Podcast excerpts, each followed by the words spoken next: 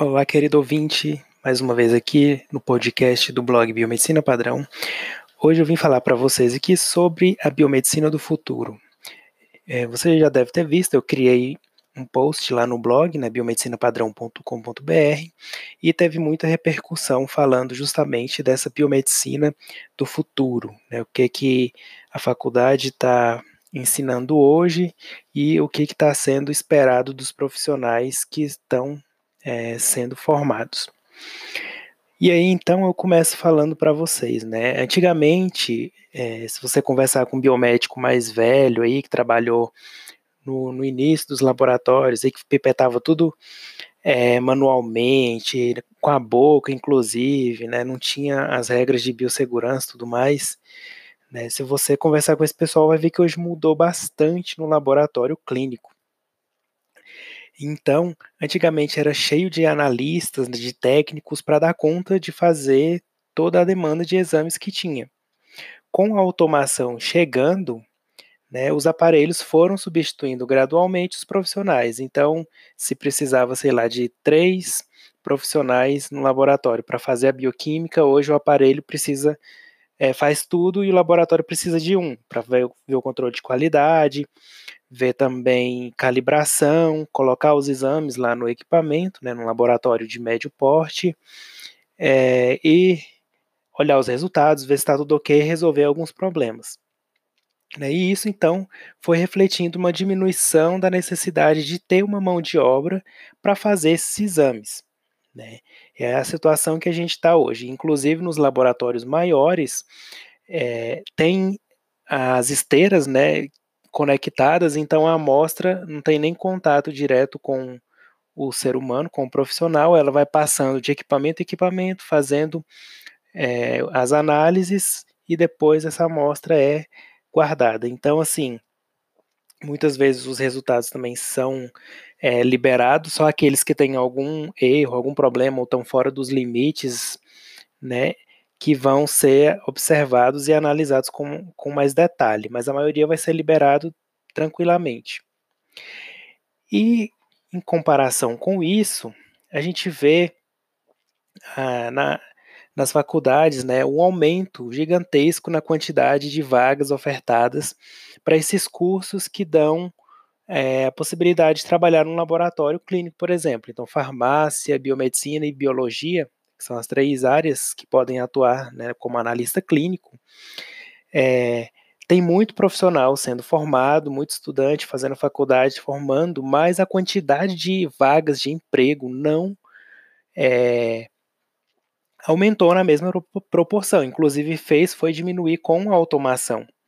Né? Então a gente, um laboratório hoje precisa de um profissional que saiba trabalhar com automação, tenha noção de controle de qualidade, de manutenção do equipamento, mas não precisa daquele tanto de profissional. Né? Então, é, as faculdades não estão treinando, não estão capacitando, dando as habilidades necessárias para os profissionais se é, colocarem no mercado de trabalho. Né? Inclusive, a biomedicina, é, a principal habilitação ainda são as análises clínicas, e isso é um grande problema, né? ou não, né? Porque é, é natural essa evolução dessa automação. Então a gente tem que ver novos caminhos para conseguir manter a biomedicina, né, funcionando, né? E muitas mudanças estão chegando aí com a, as tecnologias avançando cada vez mais. E se a gente não tiver cuidado, a biomedicina pode até, quem sabe, ser extinta do jeito que ela está hoje, se a gente não tomar uma atitude e desbravar novos caminhos aí e ser pioneiros em algumas áreas novas.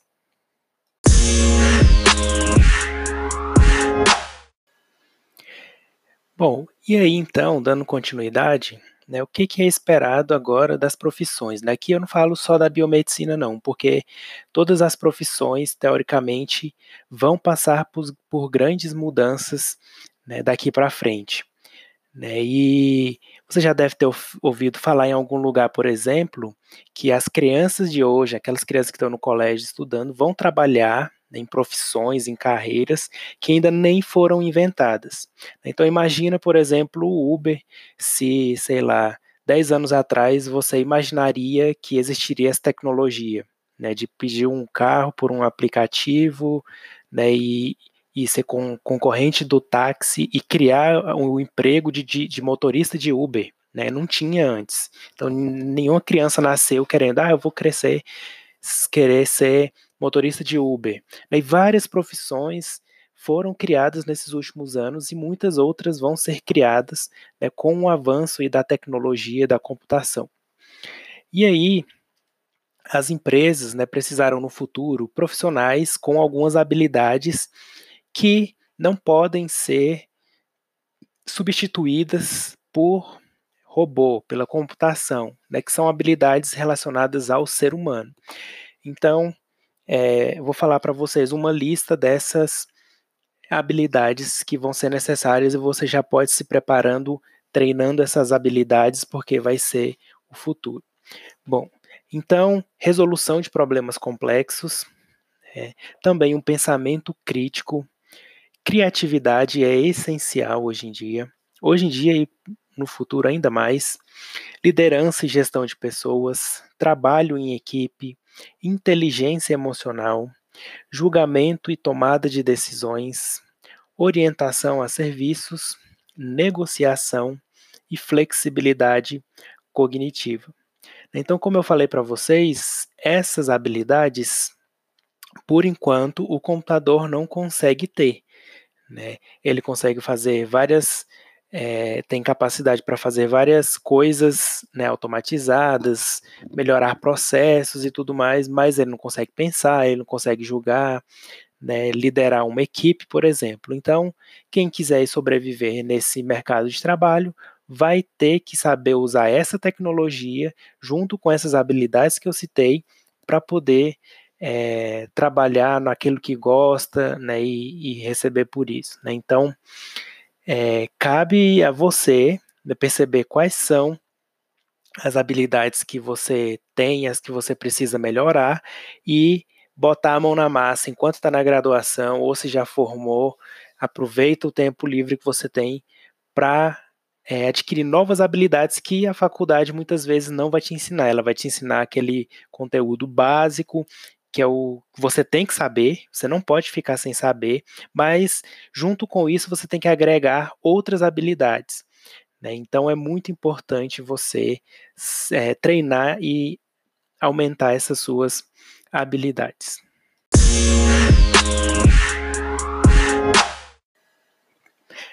E como dicas para vocês, então, é, eu vou deixar aqui algumas áreas que são tendência agora, né, e a gente tem que tentar unir a biomedicina com essas áreas. Né? E a principal aqui que eu destaco é a inteligência artificial. Né? E quando você ouve esse nome, até pouco tempo atrás também, quando eu escutava inteligência artificial, a primeira coisa que me vinha à cabeça era um robô. Só porque muitas vezes essa inteligência artificial não está na forma de um robô físico, né? Então, muitas vezes vai ser um, um algoritmo, um código, alguma coisa que vai, um software, alguma coisa que vai é, agilizar um processo, por exemplo. Né? Então, tudo aquilo que é, tem um passo a passo, por exemplo, fazer um exame, tem lá a formulazinha, pipeta isso, põe o reagente tal, espera tantos minutos, depois lê, tudo isso que é um passo a passo, que tem uma receitinha de bolo, pode ser automatizado e muitas, principalmente na, no laboratório de análises clínicas, já foi automatizado. E a inteligência artificial né, vem justamente aí como a, a tendência e a gente tem que trazer isso para a biomedicina. Né? E na área da saúde, é, não uma, essa inteligência artificial não é uma coisa só da computação, né? Então, ela pode ser aplicada em qualquer área e na área da saúde ela está sendo muito aplicada mesmo. Né? Então, já coloquei lá no blog um aplicativo que criaram para tirar foto da, da unha da pessoa, e aí, com base nas fotos, com machine learning, né, que é, é um, um aprendizado de máquina, você treina o computador para reconhecer padrões naquelas fotos, ele consegue estimar os níveis de hemoglobina. Né? Outro é, outros artigos que eu já vi na Nature, vários artigos científicos publicados falando de é, análise de imagens, principalmente, então tem lá imagem de cérebros de ressonância magnética. É, o, então pega um banco de dados com essas imagens, treina o computador para achar padrões e depois você coloca, depois que o computador lá já está treinado, você coloca imagens de pacientes, né, de que você quer testar e você vê é, a capacidade de predição de alguma doença, por exemplo. Né? Então, tem até um artigo que prediz até seis anos antes do diagnóstico tradicional, quando uma pessoa é, desenvolver a doença de Alzheimer. Né? Então, só analisando essas imagens de ressonância magnética. Então, isso é muito importante. A gente tem que pegar o gancho na, na biomedicina, descobrir algumas coisas né, sei lá, tentar, por exemplo, leucócitos, uma maneira de fazer, treinar o computador para reconhecer leucócitos e sugerir um diagnóstico ou alguma alteração só vendo aquelas células. Né? Então a gente tem que botar a cabeça para funcionar agora, tem que ser criativo, que é uma daquelas habilidades. Né? O computador por si só não consegue fazer nada. Então quem está por trás dele que tem que ter a ideia, criar o código, né, e desenvolver. Né? Se você não é, acha muito difícil programação, essa parte de computação, a melhor forma é você buscar parceiros, né? Um profissional que saiba a parte da computação e você a saiba a parte da saúde, da biomedicina, e vocês dois juntam, ele faz, executa aquilo que você teve de ideia. Né? Então, isso é muito importante também. Né, e como biomédico aqui eu cito para vocês, né, o Onício Neto, já entrevistamos ele, já batemos um, um papo bem legal com ele no Biomedcast sobre esses assuntos, inclusive. Ele criou uma startup, né, EpiTrack, para analisar dados epidemiológicos né, e ver, por exemplo, é, focos de uma epidemia, né? Tem também, ele usa várias outras ferramentas na, nessa startup dele, e é um biomédico que viu essa oportunidade, que se juntou com uma, um sócio que entendia dessa parte de informática, e os dois, juntando as ideias, conseguiram então criar essa startup. Então, é, tem também outra área muito importante, né, é a ciência de dados. Cada vez mais a gente tem muito dado disponível, dados de saúde, dados de saúde pública, de hospitais, de pacientes. Né, então, isso tudo pode ser analisado e precisa de um profissional que saiba analisar isso, né, que é o cientista de dados. E a gente pode ser esse cientista de dados também. A habilidade que a gente mais precisa é a criatividade. E também tem né, uma área que vocês já devem conhecer, já ouviu falar pelo menos, que é a bioinformática, né, que é a gente analisar o nosso DNA, o RNA, as proteínas, né, e tirar informações disso, né, porque só a, o sequenciamento lá com as letrinhas não vão dizer muita coisa, então tem que ter aquela pessoa que saiba fazer as análises com os resultados das sequências e descobrir né, insights, tem insights e tudo mais. Né, a bioinformática hoje é muito utilizada aqui no Brasil, principalmente em pesquisa ainda, né, mas no futuro, cada vez mais, né, para ter uma medicina personalizada, essa ferramenta aí, né, vai ser muito utilizada. Então tem que ter profissional sabendo trabalhar com a bioinformática, que também envolve é, um certo de programação, né, a linguagem R, tem que entender um pouquinho disso também, não só da parte genética, mas também de informática, como o próprio nome da profissão já diz. Né? Então, busque aí um mestrado, um curso de bioinformática, tem cursos online, às vezes até de graça.